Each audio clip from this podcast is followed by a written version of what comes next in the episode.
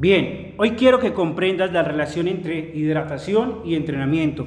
Pero primero quiero que entiendas que hay una gran diferencia entre la cantidad de agua que necesitas y la cantidad de agua que deseas. Quiero que empieces a comprender algo. Hay personas que adoptaron un paradigma que es que su cuerpo necesita una gran cantidad de líquido porque entre más agua tome, mejor va a estar, más agua va a eliminar como tal, más grasa va a eliminar. Lo primero que quiero es que entiendas que debes dejar la rivalidad con el líquido que tienes dentro de tu cuerpo y segundo, que entiendas que entre más líquido tomes, no por eso vas a tomar, vas, perdón, vas a eliminar más cantidad de grasa. Tomar líquido esencialmente no tiene que ver con eliminar grasa. Tomar líquido tiene que ver con tener una condición, digamos, de temperatura, de líquido, de plasma, de salud orgánica, sobre todo de salud y bienestar interior, lo que sucede cuando tú tomas líquido, porque casi todo se desdobla en líquido. Pues todos ya conocen que somos 75%, un poco más, un poco menos de agua, y en ese orden de ideas debemos tener una buena relación, digamos, de, con, los líquidos dentro de nosotros, y quien cumple esa función, digamos, de drenar el líquido dentro de nuestro cuerpo es el riñón, y lo nombro por algo que les voy a, contar ahora. Entonces, hay una relación con la, la, que les contaba inicialmente, donde cuánta agua necesitamos versus cuánta agua deseo.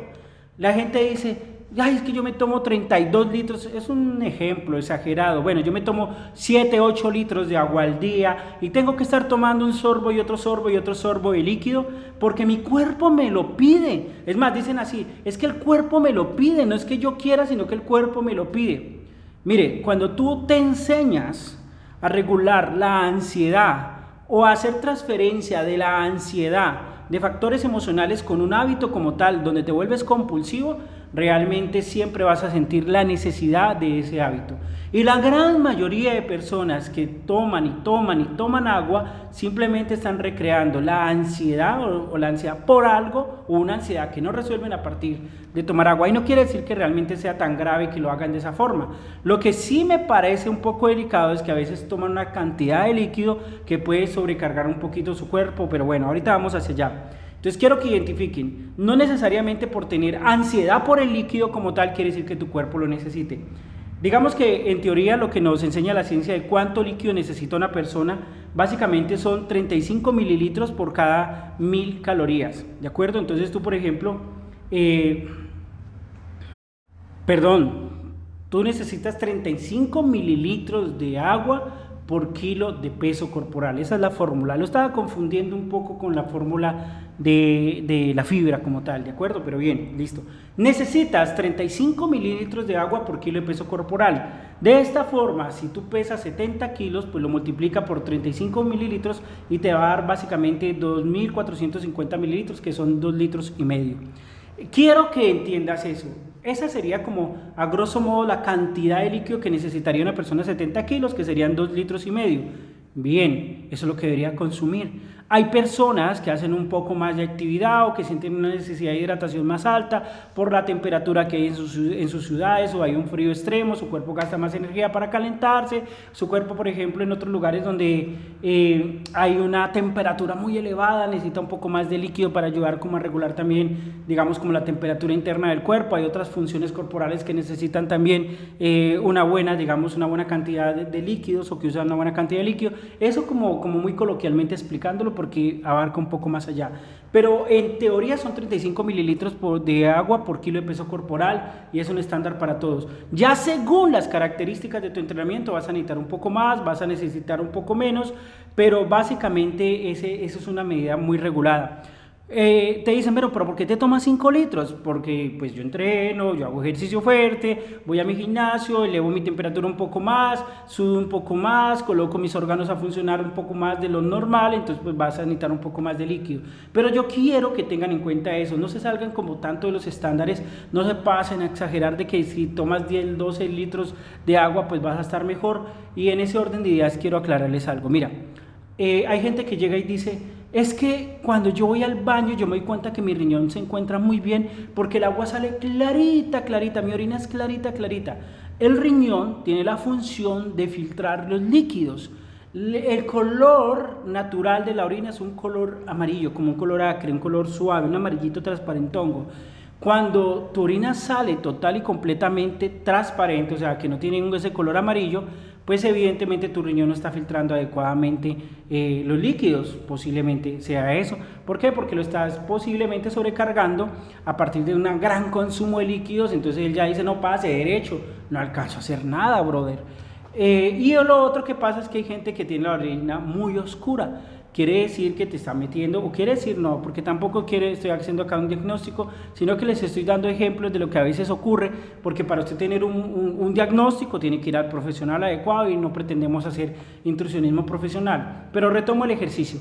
Hay gente que cuando va al baño su orina es muy oscura, entonces también tiene que evaluar qué tipo de líquidos tan osmolares está consumiendo o qué sustancias está consumiendo que lleven de pronto a que ese proceso de filtrado por el riñón tenga que ser muchísimo más fuerte. ¿Listo? Entonces, en unas ocasiones se están estresando tanto su organismo, tanto sus riñones, que él no puede hacer un proceso de filtrado y pasa derecho el líquido, como en el caso de los que toman demasiado líquido. Y en otras ocasiones lo que está sucediendo es que eh, tienen muchas sustancias, no solamente la cantidad de líquido, sino que tienen muchas sustancias y el riñón está tardando mucho en filtrar y tiene que filtrar y filtrar y filtrar. Allí es donde eh, la orina sale de esos colores tan fuertes y tan, tan digamos, tan, tan rudos, ¿sí? Tan sólidos y allí es bueno pues de que se hagan evaluar. Siempre todas las personas deberían hacerse un citoquímico de orina una vez al año. No, es que yo soy muy sano, me decía alguien hace muchos años. Alguien me decía hace muchos años, no, yo soy un roble y a los 15, 20 días estaba llorando eh, por unos cálculos de riñón. ¿De acuerdo? No, no, no lo digo en un, en un efecto de burla, lo digo es porque tú puedes no haber sentido ninguna molestia el día de hoy, eso no quiere decir que mañana no la sientas. Entonces, la relación entre la cantidad de agua que yo necesito, que son básicamente 35 mililitros por kilo de peso corporal, un poco más puede ser por la cantidad de ejercicio y otras dinámicas que hago, versus a la, ansiedad, que es la que, la que yo deseo como tal, tengo que empezar a regular. No puedo tomarme 5 litros ni 8 litros más de lo que yo necesito por ansiedad, pilas. Lo otro, eh, en este momento quiero aclararles algo. A veces dicen, es que tengo retención de líquidos. Yo estoy dejando los líquidos porque tengo retención de líquidos. Si tú abandonas los líquidos, no va a mejorar tu masa muscular. La masa muscular mejora en presencia de líquidos. Y la, cantidad de líquidos que hay en tu masa muscular, ojo a esto y atención a esto, la cantidad de líquidos que hay en tu masa muscular como tal no se va a ver eh, a nivel exterior. No es como nosotros pensamos, ay, profe, es que mire esto que yo tengo acá es retención de líquidos. No, señora, eso no es retención de líquidos, eso es retención de grasa. Eso es chunchulla, bofe, mantequilla y otro poco de cosas que le has metido a tu cuerpo que no las has regulado con tu entrenamiento. Eso es donde tienes que hacer retenciones de tus dientecitos, tienes que seleccionar muy bien tus alimentos. Eso es por aguantar hambre porque tu cuerpo deposita. Cuando una persona aguanta hambre, su cuerpo sí que deposita grasa o no mueve la grasa que tiene. ¿Listo? Pero bueno, ese es otro tema ya. Entonces no empieces a eliminar los líquidos de una forma desordenada porque supuestamente tienes retención de líquidos.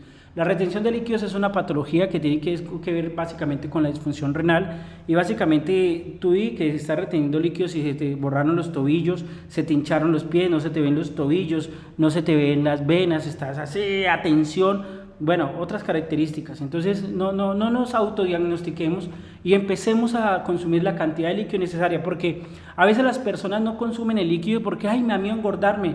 ¿Qué le va a meter a ese líquido? ¿Qué le va a meter? 5 eh, libras de gorditos fritos, 4 aborrajados, papas. Es líquido y atención, los jugos, las sopas, eh, todo lo que tú tomas que es líquido, cuenta, tienes que contarlo.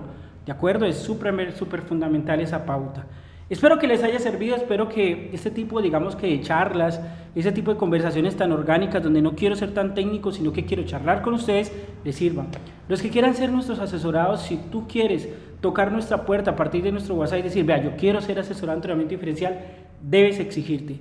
Tú puedes cambiar la historia de tu cuerpo, pero tienes que cambiar la historia de tus valores. A exigirte y exigirte full porque el profe yo te daré la información correcta, pero tú haces posible los cambios siendo muy asertivo en la práctica. Full bacano.